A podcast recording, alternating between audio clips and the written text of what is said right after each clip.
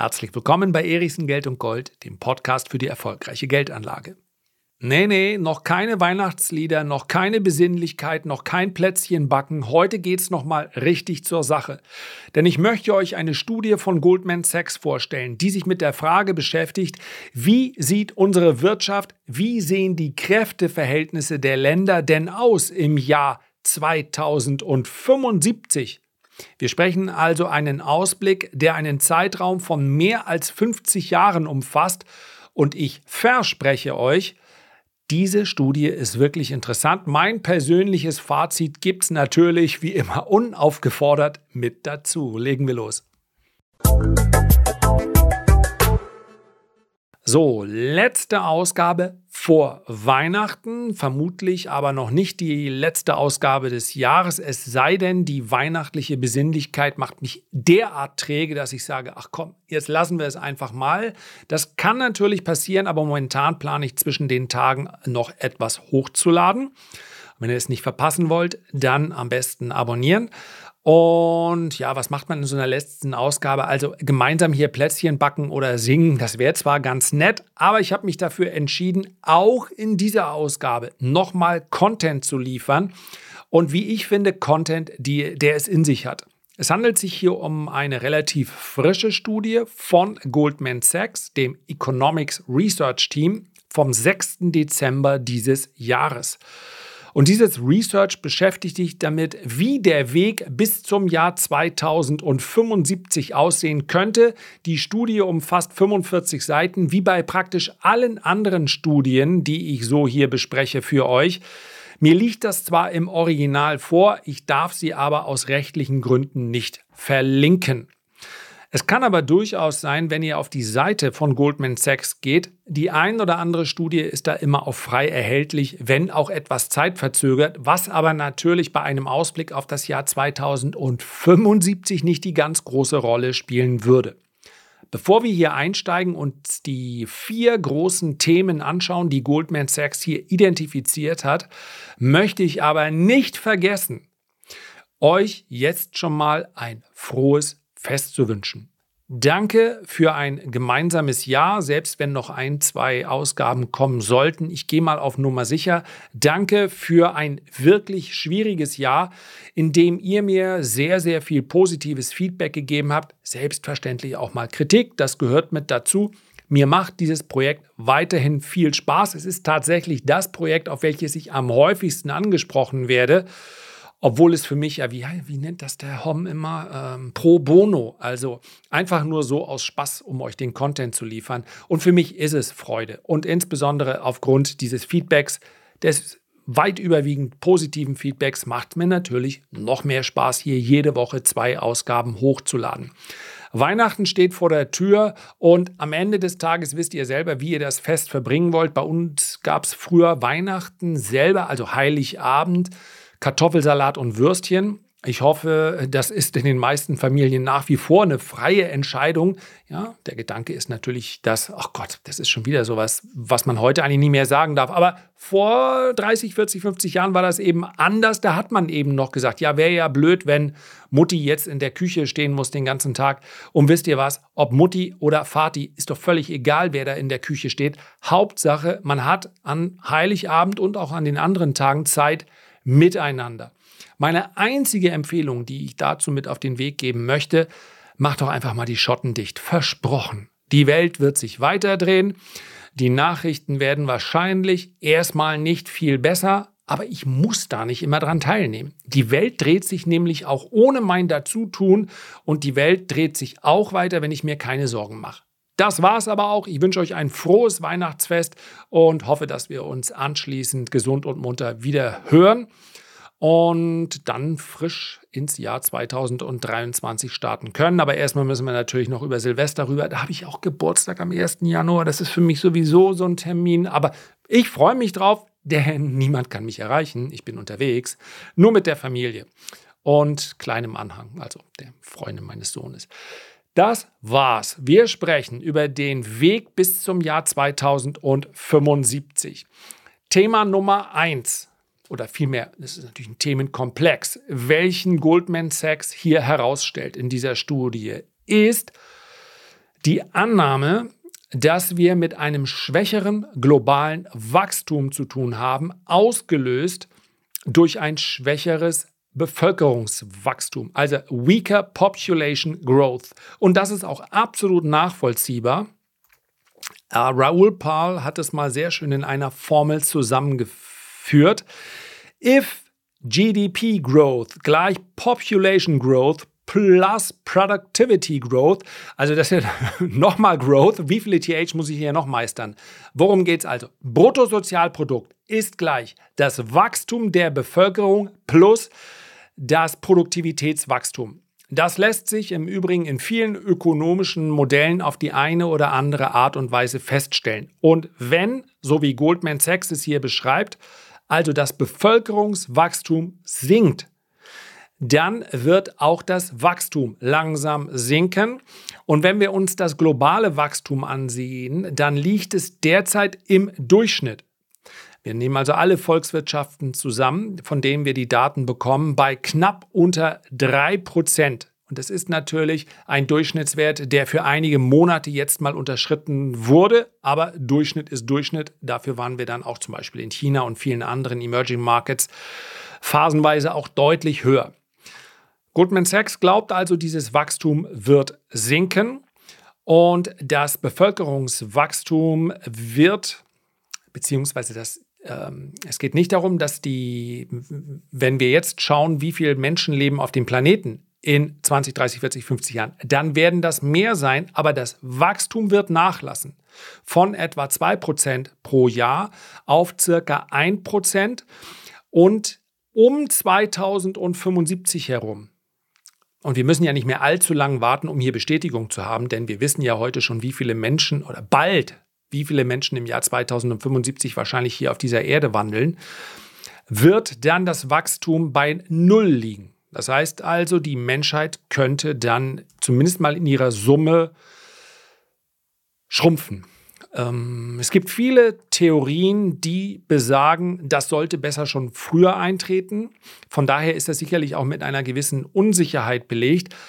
Dieses Bevölkerungswachstum hat, steht im Übrigen und das lässt sich sehr gut äh, erkennen in den Emerging Markets, in relativ enger Korrelation zu dem beispielsweise dem äh, Wachstum der Wirtschaft, dem Wohlstand einer Volkswirtschaft, der Bildung einer Volks Volkswirtschaft. Ja? Bis zu einem gewissen Grad hin sagen, kann man sagen, je gebildeter, vielleicht sollte man hier, ohne ein religiöses Thema aufmachen zu wollen, auch hinzufügen, je aufgeklärter eine Gesellschaft, desto geringer das Bevölkerungswachstum bis zu einem gewissen Sockelbetrag. Man kann also nicht das bis unten null runterrechnen. Also die aufgeklärtesten Gesellschaften haben gar kein Bevölkerungswachstum mehr. So ist es nicht. Aber wenn wir uns die anschauen, in, bei denen die Bevölkerung sehr, sehr schnell wächst, dann sind das häufig die ärmsten der armen Länder. Das liegt natürlich auch daran, dass dann Nachkommen auch sofort billige Arbeitskraft sind. Was meines Erachtens hier etwas zu kurz kommt, ich bin mir sicher, Goldman Sachs wird daran gedacht haben, aber es spielt hier in dieser Studie keine großen Rolle, ist ein zweiter Faktor, der zum Steckenpferd von Raoul Perl gehört, nämlich künstliche Intelligenz. Er beschreibt, dass künstliche Intelligenz, Schrägstrich Roboter, die Menschen, die fehlen, um das Wachstum aufrechtzuerhalten, ersetzen kann. Und ich glaube, in einer ersten Phase ist es genauso.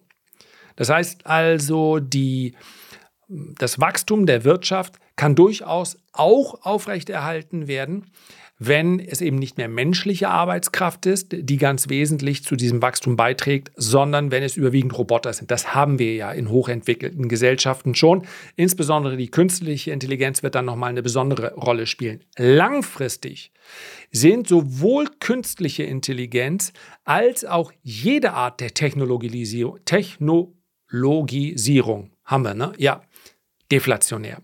Das heißt also, diese übergeordnet deflationäre Tendenz ist meines Erachtens eine nachvollziehbare. Spielt jetzt fürs Jahr 2023 keine Rolle. Der Ausblick nochmal geht hier in die nächsten 50 Jahre. Thema Nummer zwei. das Zusammenwachsen der Emerging Markets, Markets wird weiter vonstatten gehen und der Aufschwung der Emerging Markets, der Schwellenländer, wird unvermittelt weitergehen. Es ist bereits jetzt so, dass das äh, Bruttoinlandsprodukt der allermeisten Developed Countries, also der Länder, die wir als erste Weltländer bezeichnen, sich verlangsamt. Und in den Schwellenländern sehen wir diese Tendenz auch, aber in Relation geht trotzdem eine Schere auf. Das heißt also, dass die Schwellenländer dadurch, dass sie ähm, erhöhte Wachstumsraten haben, auch wenn diese leicht sinken in den nächsten 50 Jahren, dennoch stark aufholen gegenüber den ähm, Volkswirtschaften, die heute das Geschehen dominieren. Daraus ergibt sich für Goldman Sachs, und wer sagt, was, warum spricht der da nicht ein bisschen schneller? Das liegt zum Teil natürlich auch daran, dass ich das Ganze hier eins zu eins immer aus dem Englischen übersetze. Die Vorhersage von Goldman Sachs lautet, dass die fünf größten Volkswirtschaften im Jahr 2050 sein werden, und zwar in der Reihenfolge China, USA, Indien, Indonesien und auf Platz Nummer 5, ganz großer Trommelwirbel, Deutschland. Und ich glaube, obwohl Deutschland damit einen Platz verlieren würde, die allermeisten würden sagen, echt?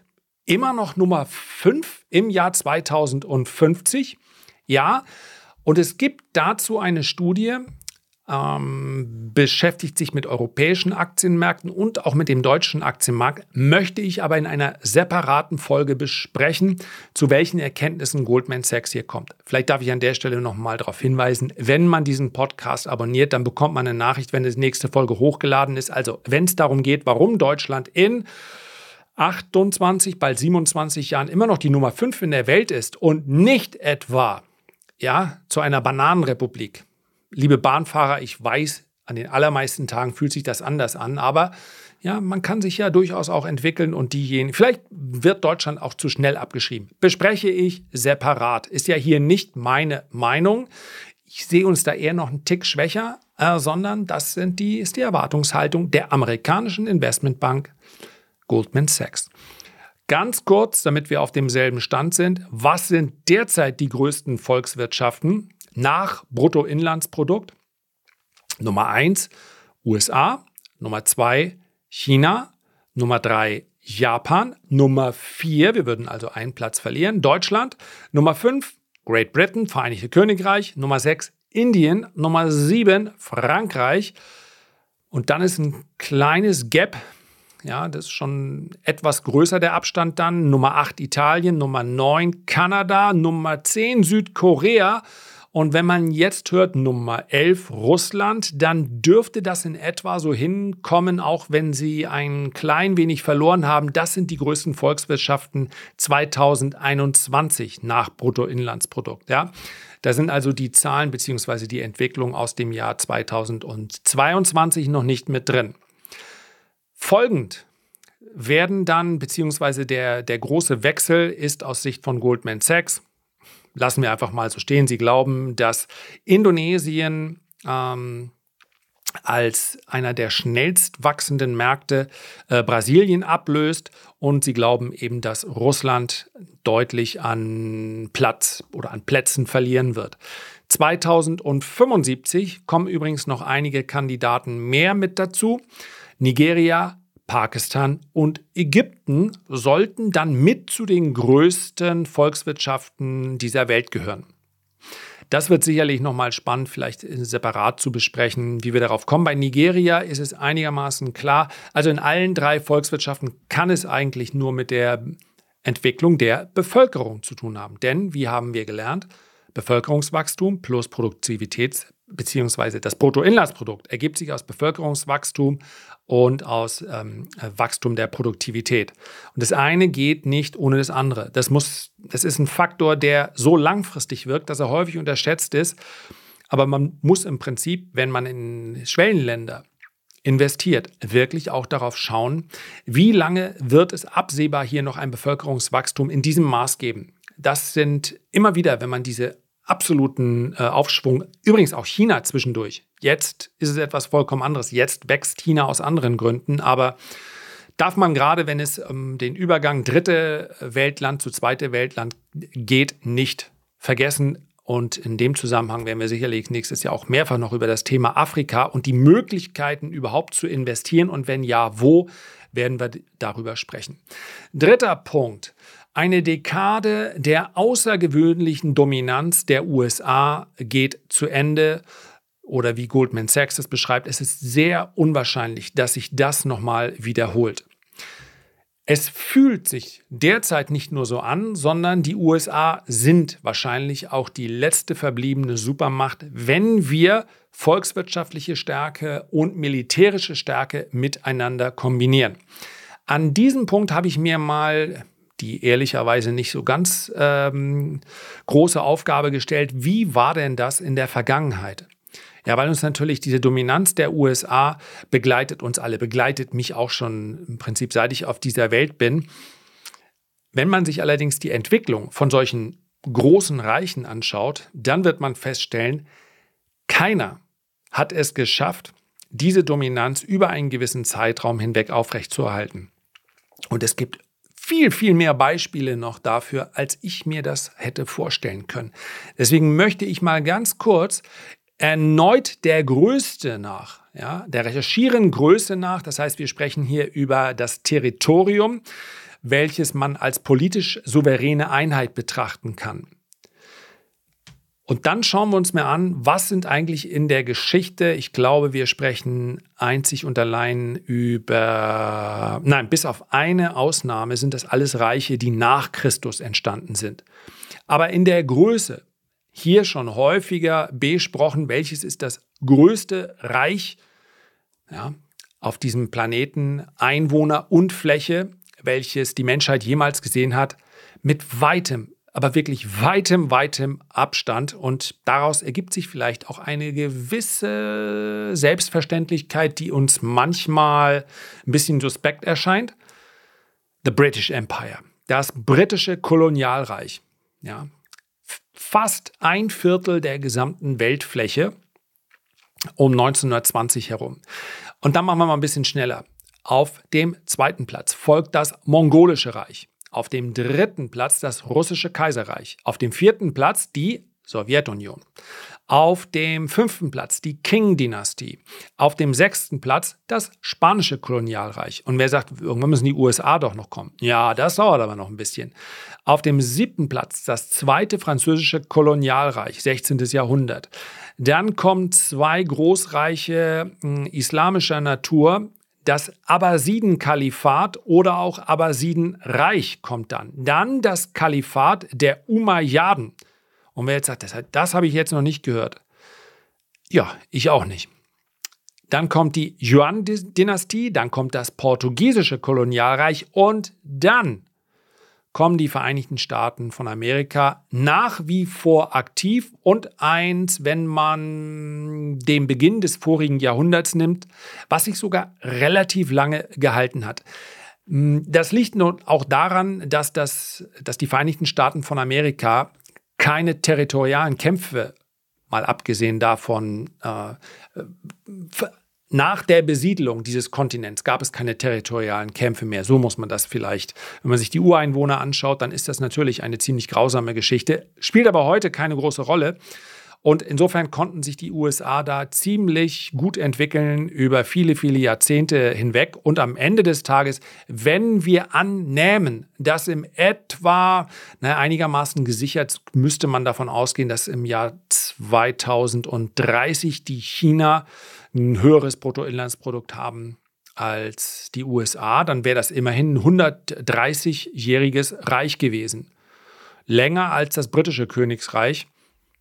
Aber darum soll es heute nicht en Detail gehen. So, jetzt springe ich hier gerade rüber. Das war also der, das dritte Thema im Laufe der nächsten ähm, Jahrzehnte, wobei Goldman hier sagt, dass sie bereits über die nächsten zehn Jahre nicht erwarten, dass sich die Vormachtstellung der USA militärischer Art, wahrscheinlich schon wirtschaftlicher Art, nochmal so aufrechterhalten lässt wie in den letzten zehn Jahren. Und damit einhergehend glauben sie auch, dass die US-Dollar-Dominanz nachlassen wird in den nächsten zehn Jahren bereits. Und solche Entwicklungen, die ich hier schon mehrfach jetzt angesprochen habe, wie in den letzten 18 Monaten, dass man also äh, Kapital einfriert auf Dollarbasis und damit einigen Volkswirtschaften unmöglich macht, an ihre Ersparnisse ranzukommen, die werden diesen Prozess noch beschleunigen. Viertes Thema, weniger globale Ungleichheit, aber mehr lokale Ungleichheit.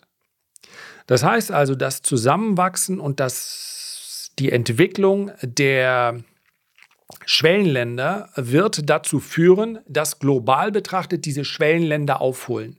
Das heißt also, wenn wir uns den Wohlstand und die, das Vermögen eines durchschnittlichen Amerikaners oder Europäers ansehen, dann wird wahrscheinlich die Schere zu dem Wohlstand oder dem Vermögen eines durchschnittlichen Südostasiaten, wenn ich das mal so sagen darf, oder eines Südamerikaners, diese Schere wird kleiner werden. Innerhalb der Länder ist allerdings weiterhin die große Gefahr aus Sicht von Goldman Sachs, dass die, Gleich, die Ungleichheit eher noch steigt. Das hängt damit zusammen, dass natürlich in einer Phase des geringeren Wachstums die Anzahl der Krisen beinahe zwangsläufig mehr wird. Dieser berühmte Trickle-Down-Effekt, wenn es denen oben geht, dann gut geht, dann wird es denen unten auch gut gehen, der ist halt bloße Theorie und hat letztlich sich nie in der Praxis bewahrheitet. Und von daher ist die Gefahr, dass in diesen Krisenzeiten diejenigen, denen es gut geht, ihr Vermögen zumindest erhalten können, möglicherweise, weil sie Assets dann auch günstig einkaufen können, ihr Vermögen sogar weiter steigern, so wie auch in der, in der aktuellen Krise, während diejenigen, die sich gegen inflationäre Tendenzen, gegen Einkommensverluste, gegen erhöhte Ausgaben und so weiter nicht schützen können, die haben das Nachsehen und müssen dann, ja, das passiert nicht immer eins zu eins so, aber als Strömung darf man sich das vorstellen, das wenige, was sie haben, geben sie dann letztlich auch in Form von Mieten, in Form von Vermögenswerten, die sie auflösen müssen, an diejenigen, die es dann günstig einkaufen. Es war immer schon so. In Krisenzeiten wird umverteilt. Und während der Mensch aus dem Bauch heraus sagt, natürlich, und zwar von oben nach unten, ist es in der Praxis genau umgekehrt. In Krisenzeiten wird von unten nach oben umverteilt. Und das sorgt aus Sicht von Goldman Sachs, und das ist etwas, wofür wir reichlich Belege haben, letztlich für Ungleichheit in einer Gesellschaft. Und das wiederum, das steht hier nicht in der Studie, ist aber leider auch zu beobachten und zu befürchten. Das sorgt auch dafür, dass hm, politische Unruhen mehr werden, dass populistische Parolen mehr werden. Aber das soll uns natürlich am 22. Dezember, kurz vor Weihnachten, mal für ein paar Tage nicht weiter interessieren. Und damit schließe ich die heutige Podcast-Folge. Und ich weiß, ich habe es nicht vergessen, aber ich mache es nochmal vor Weihnachten. Herzlichen Dank für deine Aufmerksamkeit. Und wenn du dich jetzt fragst, was könnte ich dem Erichsen eigentlich zu Weihnachten schenken? Ich hätte da eine Idee. Wie sieht's aus mit einem Abo? Dieses Podcastes. Oder vielleicht sogar fünf Sterne, verlange ich da zu viel? Du entscheidest natürlich und am allerwichtigsten ist, dass wir uns beim nächsten Mal gesund und munter wiederhören. Bis dahin alles Gute, nochmal frohe Weihnachten, dein Lars.